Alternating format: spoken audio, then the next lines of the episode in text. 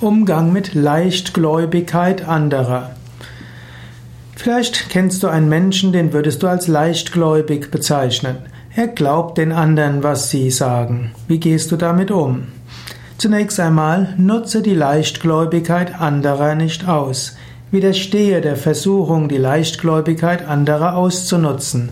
Wenn du weißt, ein anderer glaubt dir leichter, dann geh umso sorgfältiger mit deiner Information um. Ein zweiter Aspekt. Es ist auch nicht falsch, wenn Menschen in bestimmten Situationen einfach glauben. Man muss nicht alles bezweifeln, man muss nicht überall skeptisch sein. In der Mehrheit der Fälle ist es gut, erstmal zu überlegen, sind die Menschen, mit denen man zu tun hat, grundsätzlich glaubwürdig, sind sie wohlwollend und ist das Ziel, das man verfolgt, ein gutes und hat der andere ein gutes, äh, eine gute ja, Entscheidungsfähigkeit. Und dann muss es nicht falsch sein, wenn man dem glaubt und dann sich nicht zu viel Gedanken macht. Es ist durchaus gut, dass es Menschen gibt, die sich ihr Leben einfach machen, einfach indem sie anderen leichter glauben.